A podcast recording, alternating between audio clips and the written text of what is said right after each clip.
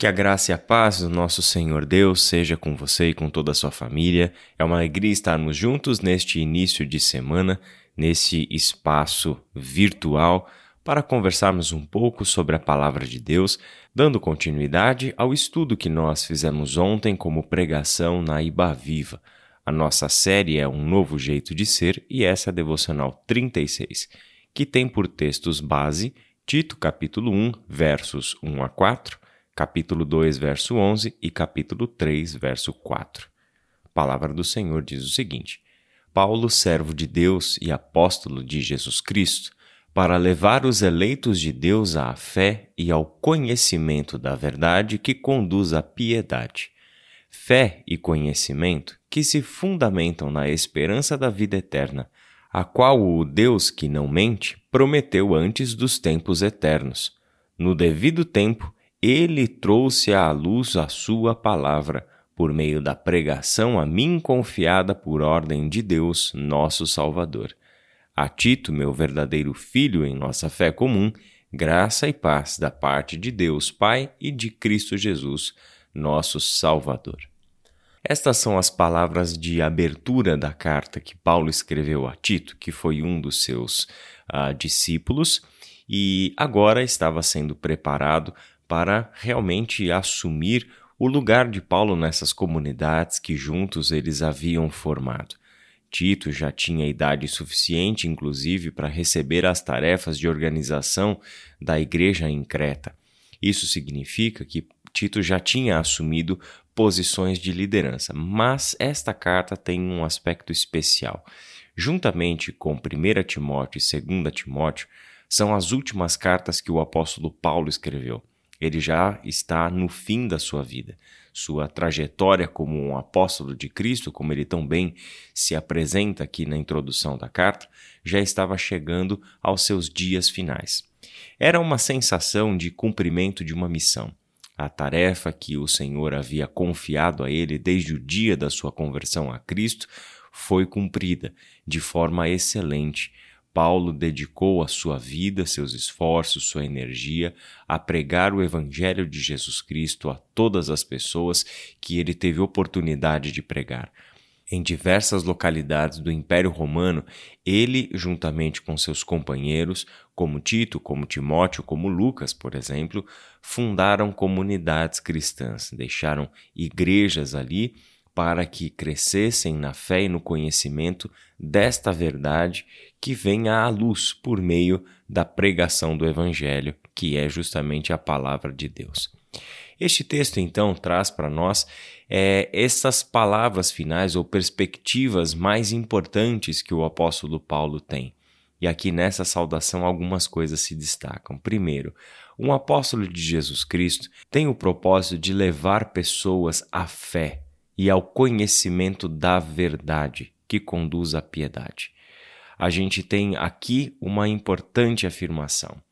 O nosso mundo de hoje, contemporâneo, mas também não era muito diferente do tempo de Paulo, o conhecimento e a verdade geralmente são motivos de orgulho, são motivos de engrandecimento daquele que os possui uma pessoa que tem muito conhecimento, que adquiriu muita informação e avolumou essa informação em conhecimento, uma pessoa que tem em si as prerrogativas da verdade, que está convicto da sua verdade, é uma pessoa que ostenta o seu conhecimento de diversas formas, desde os seus diplomas pendurados numa parede, por mais que sejam merecidos, até mesmo a postura que elas têm diante de outras pessoas.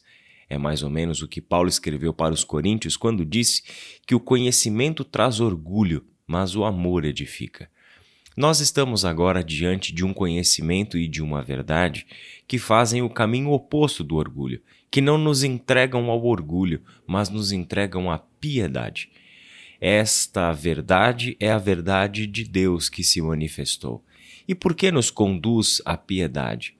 Porque quando esta verdade da parte de Deus se manifestou, nós descobrimos que as nossas verdades e os nossos conhecimentos não são nada.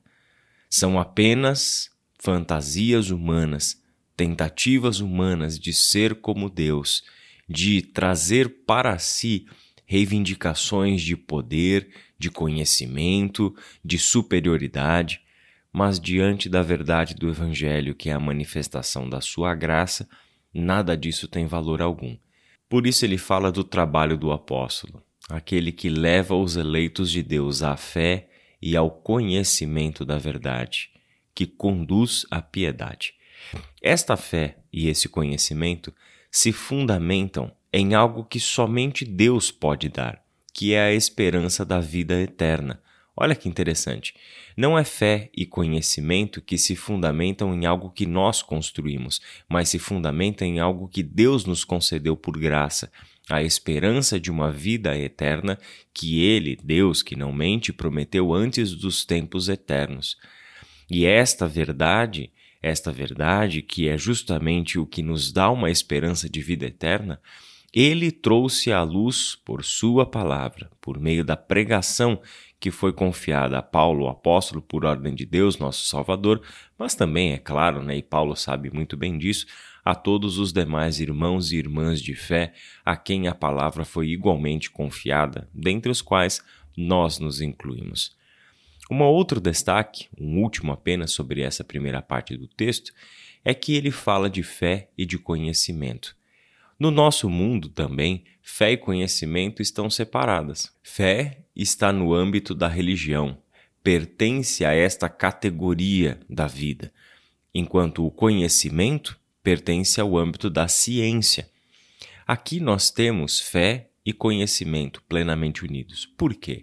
Porque, biblicamente falando, a partir de uma visão cristã, a fé que nos conecta a Deus, a fé que nos permite acessar as verdades eternas e sobrenaturais de Deus, não está separada do conhecimento que nós conseguimos ler na nossa realidade.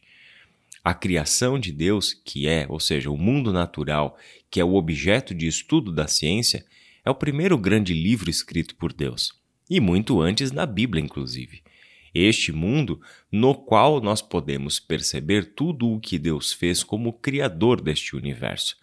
Tudo aquilo que a ciência pode descobrir no mundo natural provém de Deus. Significa que ali Deus já está revelado. A palavra de Deus, a Bíblia, é uma revelação especial da vontade de Deus, da moral exigida do seu povo, dos propósitos por trás dos elementos da criação, dos propósitos de Deus para aqueles que se tornam seu povo e assim por diante. Com essa perspectiva, nós podemos reler o texto de ontem, porque a graça de Deus se manifestou salvadora a todos os homens. Tito 2:11. Ter acesso à fé e ao conhecimento da verdade que nos conduz à piedade é o resultado, é o produto da graça de Deus que se manifestou salvadora a todos os homens. Se manifestou por um ato milagroso, sobrenatural, que nós seres humanos não teríamos condições, capacidades de provocar esta manifestação, de provocar essa revelação. Isso é uma decisão de Deus, unilateral. Foi ele quem decidiu manifestar entre nós a sua graça salvadora.